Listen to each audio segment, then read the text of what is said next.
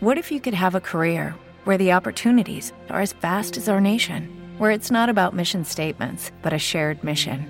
At U.S. Customs and Border Protection, we go beyond to protect more than borders from ship to shore, air to ground, cities to local communities. CBP agents and officers are keeping people safe. Join U.S. Customs and Border Protection and go beyond for something far greater than yourself. Learn more at cbp.gov/careers.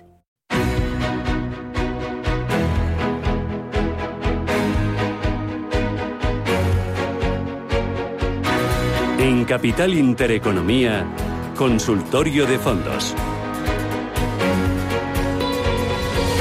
Abrimos nuestro consultorio de fondos 915331851 y el WhatsApp 609224716. Hoy con ayuda de Iñaki Palicio, socio de Consulae App. ¿Qué tal Iñaki? ¿Cómo estás? Bienvenido, muy buenos días. Muy buenos días. ¿Cómo estás viendo los, los mercados con esta preocupación que tenemos por la inflación, mirando la Reserva Federal ¿Cómo puede afectar este aumento de la inflación al mercado de fondos y cómo podemos aprovecharnos del aumento de la inflación en nuestras carteras? Pues mira, ya estamos viendo un poco, ¿no? Que el mercado, pues, está tomando eh, este momento con cierta cierta cautela. Sí que estamos viendo un, un cierto reajuste, ¿no? Sobre todo movimientos de flujos monetarios de salida de sectores que, que, bueno habían subido muy fuerte no sectores muy muy growth como pues hemos visto caídas en energías limpias hemos visto caídas por ejemplo en, en tecnología que habían sido sectores de los de los punteros y estamos viendo entradas pues pues precisamente pues en sectores que estaban más castigados eh, ese, ese componente cíclico no sobre todo también estamos viendo impacto en lógicamente en la renta fija eh, por eso una buena manera, por ejemplo, de, adecuarnos ¿no? a este escenario de, posible incremento de la inflación es, pues bueno, intentar manejar duraciones eh, de corto plazo ¿no? en, las, en las carteras, intentar un poco huir de esos largos plazos que, que, bueno, en el pasado sí que daban rentabilidades fuertes, pero que ahora, oye, si hay un o si se manejan perspectivas de subidas de tipos de interés, pues por lo menos con duraciones más cortas estaremos más tranquilas. Nosotros un poco mm, lo que te puedo decir es que a la hora de manejar la estrategia de las carteras lo que estamos intentando es dotarlas de un poco más de equilibrio, ¿vale? No, no tener carteras ni muy sesgadas a growth ni muy sesgadas a cíclico, sino buscar un equilibrio para que, bueno, en función un poco de cómo vayan esas previsiones y un poco en función también de las líneas de actuación que marquen los banqueros centrales, pues que las carteras puedan tener un cierto eh, comportamiento pues e, en cualquier escenario que sea adecuado. Mm, eh, porque ante una hipotética subida de los tipos de interés, ¿cuál, qué, sectores, serían los más beneficiados? ¿Qué tendríamos que tener en cartera si queremos ir preparándonos, ir preveyendo el terreno?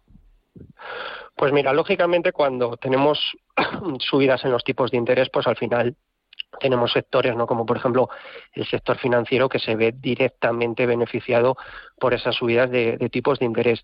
Lo que pasa que lo que tiene que tener en cuenta el inversor, ¿vale? Es que una cosa es que haya un escenario donde se estén empezando a cotizar posibles subidas de tipos de interés, ¿vale? Y otra cosa es un poco la línea de actuación que puedan tener los bancos centrales. Nosotros, por ejemplo, en Consulae, eh, creemos que ahora mismo, ¿vale? a fecha de hoy, no hay ningún banquero central que tenga en sus planes más inmediatos subir tipos de interés, ¿vale? Y eso un poco es, los mensajes que han ido lanzando en sus últimas intervenciones.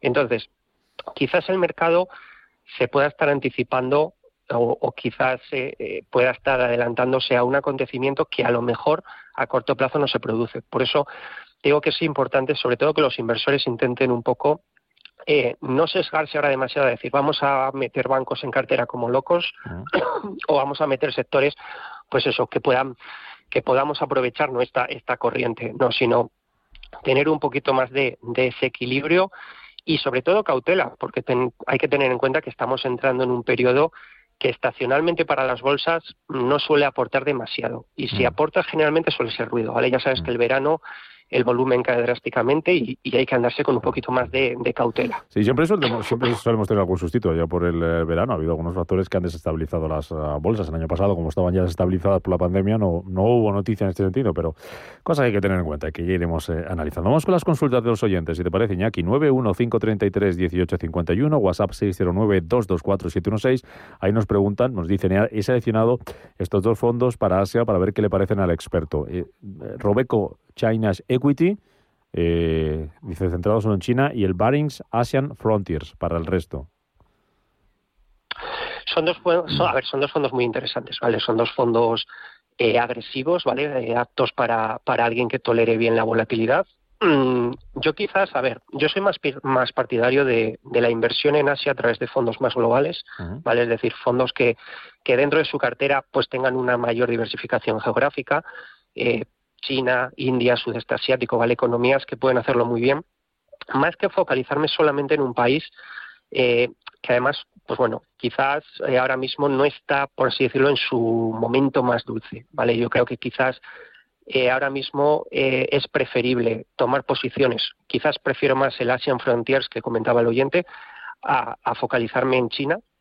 O quizás, pues ya digo, eh, Schroeder tiene un fondo muy bueno, el Asian Opportunities, que nos da, pues bueno, ese, esa diversificación geográfica, ¿vale? Entonces, yo creo que es más prudente en este momento actual trabajar los mercados asiáticos de una manera más global en lugar de con un fondo monopaís. Mm, vale. Eh, nos pregunta también, ¿podría decirme qué fondos de inversión le parecen adecuados para invertir en la actualidad en el sector financiero? bueno, eh, el sector financiero podemos trabajarlo de diversas maneras. ¿vale? Podemos trabajarlo a nivel global, pues incorporando un fondo puramente sectorial. ¿vale? Por ejemplo, eh, la casa Júpiter tiene un, global, ¿vale? Tiene un fondo global del sectorial financiero que además lo está haciendo, lo está haciendo bastante bien. Podemos eh, invertir incluso buscando una temática un poquito más eh, de futuro, como pudiera ser las fintech, ¿vale? Que por ejemplo ahí Robeco tiene un fondo, el Global Fintech, que nos daría esa exposición. O bien podemos intentar incorporar en cartera algún fondo que pueda tener algo más de peso en su composición en el sectorial financiero, ¿vale? Como por ejemplo el Invesco Pan European Equity, ¿vale? Nos daría un posicionamiento a Europa que sí que nosotros pensamos que ahora mismo hay que tener algo más de peso en las carteras Europa y además nos daría un posicionamiento a sectores castigados, como pueda ser este caso financiero o, el energético, por ejemplo, ¿vale? Sectores que han estado castigados y que ahora mismo pues están tirando muy fuertes en las carteras. Mm, vamos con más consultas. 915331851, WhatsApp 609224716. Nos dice José Manuel, soy inversor arriesgado. Eh, ¿Sería buen momento eh, para invertir en los siguientes fondos? Morgan Stanley Asia Opportunity, Echiquier A Genor, Pictet Clean Energy y el BGF Next Generation. ¿Te gustan alguno de los cuatro ahora mismo? Me gustan los cuatro, ¿vale? Pero me gustan los cuatro pensando eh, para meter una cartera a 10 años vista. Es decir, cuando los inversores preguntan ¿es un buen momento? Siempre lo que hay que pensar es ¿es un buen momento dependiendo del horizonte temporal? Si me dices es un buen momento para invertir de aquí a seis meses, pues te diría que a lo mejor no. a lo mejor es preferible ver si se producen alguna corrección más profunda e ir tomando posiciones en correcciones, ¿vale? Pero alguien que diga, mira, yo quiero crear una cartera eh, a largo plazo, ¿vale? Que vaya rindiendo y que sean fondos interesantes, fondos que tengan capacidad de generarme rentabilidad a largo plazo. Esos cuatro fondos son estupendos, ¿vale? Y además tiene todo el sentido del mundo incorporados en una cartera, ¿vale? Por lo tanto, yo creo que ahí el, propio oyente es el que mejor conoce el horizonte temporal de su inversión, ¿vale? Entonces, si va a largo plazo, adelante, ¿vale? Yo haría una incorporación progresiva, ¿vale? No compraría los fondos de golpe, sino que haría una incorporación progresiva, pero si está invirtiendo algo más a corto plazo, quizás eh, sí que me esperaría un poquito para empezar a tomar posiciones. Mm. Antonio, ¿qué tal? Buenos días. Antonio, lo tengo por ahí. Eh, sí, buenos días, buenos días. Sí, sí, le oigo, le oigo. ahora tengo un par de fondos de, de Ibercaja el uno es el emergentes, que parece que no, que no acaba de romper, y el otro que, que, no, no, me parece buen fondo porque no lo tengo en pérdidas, y es el, el Neue A ver qué les parece este fondo o que me recomendaran algún otro de Ibercaja, si, si no le parece bien. Muy bien, gracias Antonio por llamarnos. Gracias. A ver, yo mm, lo que le diría a Antonio eh, es que, mm, mira, yo, yo creo que a la hora de invertir eh, lo tenemos que buscar eh, trabajar con entidades que nos permitan eh, acceder a los fondos de inversión punteros, o a los fondos de inversión que, lo estén haciendo bien, que mayoritariamente son fondos de gestoras internacionales.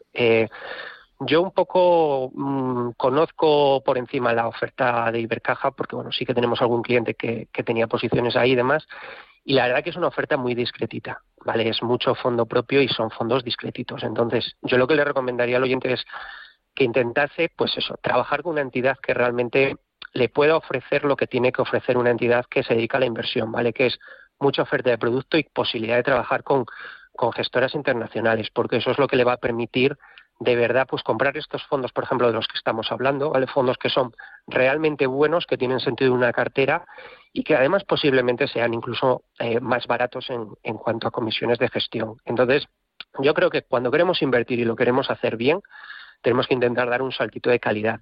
Y, y desgraciadamente la mayoría de entidades comerciales hoy en día mm, tienden a barrer demasiado para casa, ¿vale? Esta es un poco nuestra opinión, como al final nosotros como EAF pues lo que nos dedicamos, ya sabes, es asesorar en, la entidad, en las entidades eh, sin casarnos con ninguna, ¿vale? Pensando en el cliente. Y un poco lo que recomendamos es eso, ¿vale? Entidades que ofrezcan variedad de producto, acceso a gestoras internacionales. Yo es un poco, yo le recomendaría al oyente que, que echase un vistacillo a la oferta aquí fuera, que va a encontrar cosas mucho mejores. Mm. Eh, consulta a través del eh, WhatsApp. Nos pregunta un oyente, ¿se supone que es mejor un fondo en el cual para poder entrar sea más caro, que noto que no suponga tanto desembolso? Eh, no, no le, la verdad que no entiendo muy bien la, la, pregunta. ¿Se supone que es mejor un fondo en el cual para poder entrar sea más caro, que noto que no suponga tanto desembolso? Lo, no sé si lo que quiere, preguntar es que si tiene una barrera de entrada si más alta, sí. eh, si es por algo.